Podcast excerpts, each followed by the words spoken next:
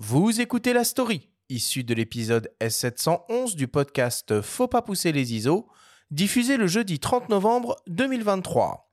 La story vous est présentée cette semaine par Fujifilm avec la série X et le système grand format GFX, des appareils hybrides dotés d'une qualité d'image unique.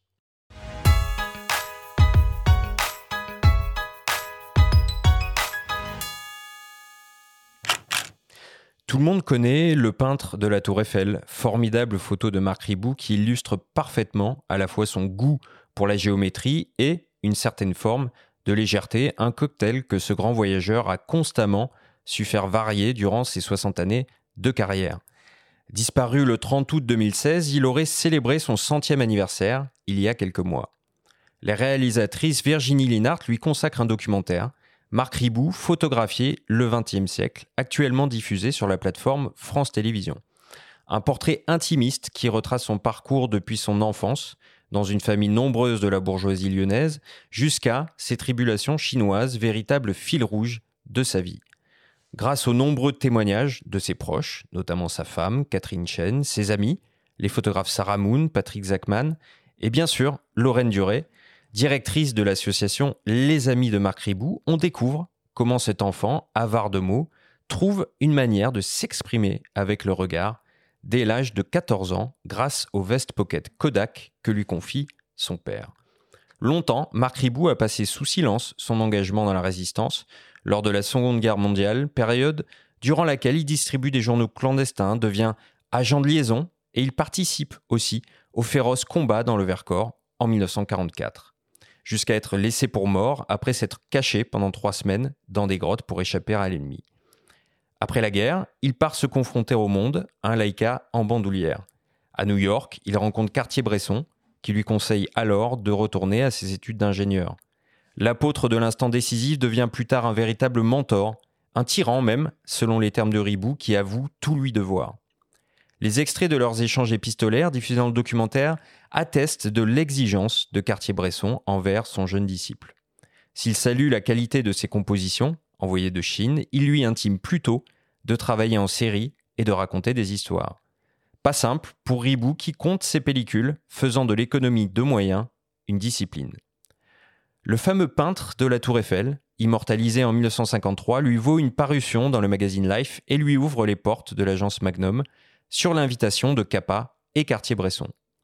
Témoin de l'histoire en marche, Marc Ribou photographie les figures puissantes du XXe siècle, Mao, Che Guevara, Churchill, De Gaulle. Il suit l'accession à l'indépendance de différents pays sur le continent africain ou en Indochine, en étant le plus possible au plus près du sujet, fidèle au mantra de Capa, mais en excluant le plus souvent la violence de ses compositions. Une autre grande photo emblématique de son œuvre reflète sa démarche, celle d'une militante pacifiste brandissant une fleur devant une rangée de baïonnettes à Washington lors d'une manifestation contre la guerre du Vietnam en 1967. Une photo devenue un symbole universel. Pourtant, Marc Ribou a toujours taillé sa route en étant persuadé, fort de ses déplacements réguliers dans une Chine en perpétuelle mutation, que la photographie ne change pas le monde, mais montre le monde qui change. Lui-même, toujours en mouvement, a toujours été fidèle à son propre adage pour faire de bonnes photos, il faut surtout avoir de bons souliers. Modeste, il aurait pu ajouter un sens aigu de la géométrie aussi.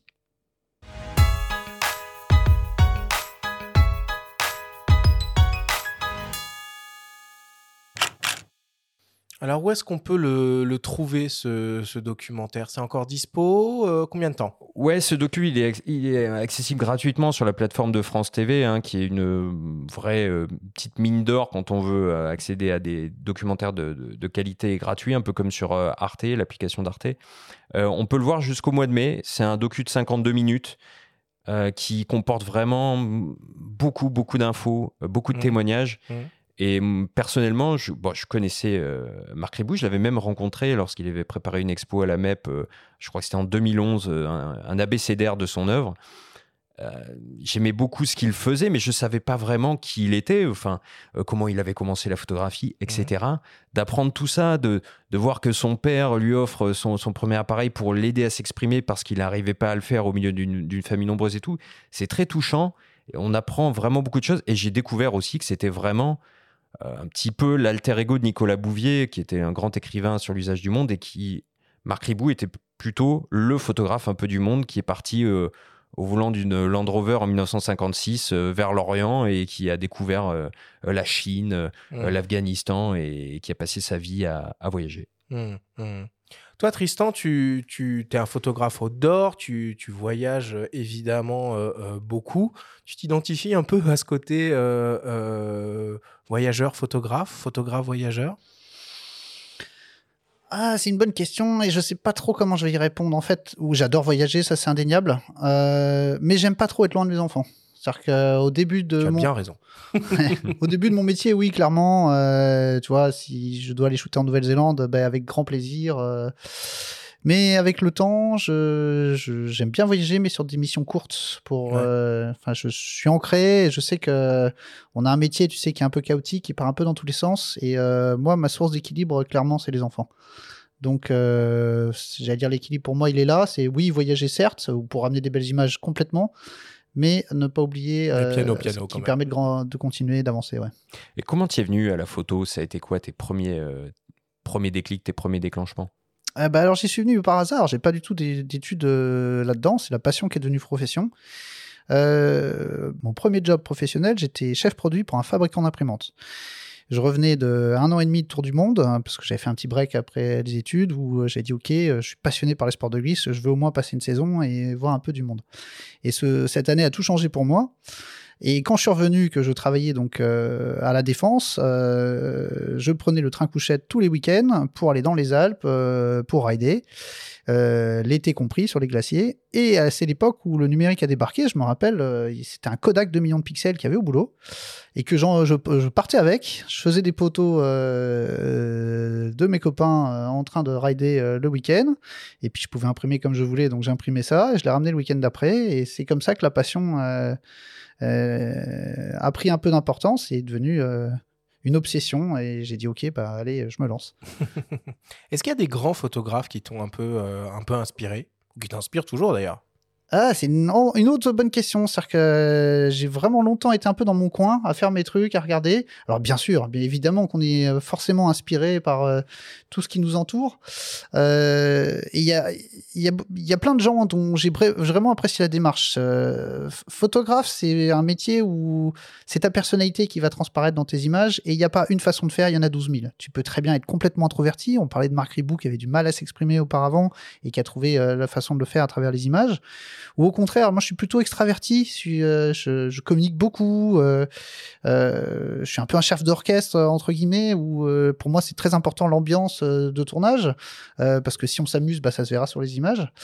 et donc il y a plein de façons de faire en fait, d'arriver à un résultat. Et je respecte absolument toutes les toutes les façons.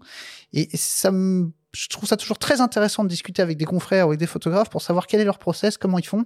Euh, j'ai horreur de, de, parler de technique ou de réciter une fiche technique. Je, préfère parler d'idées et de process. comment résoudre ces problèmes, comment arriver au, résultat. C'est marrant que tu parles de tournage quand tu parles de tes images, mais on va mieux comprendre pourquoi hein, au cours de notre discussion. ok, bon, on, va terminer la, la, story là-dessus. Merci Benjamin. Et puis, je le rappelle, foncez euh, voir ce, ce très beau documentaire sur le photographe euh, Marc, euh, Marc Ribot.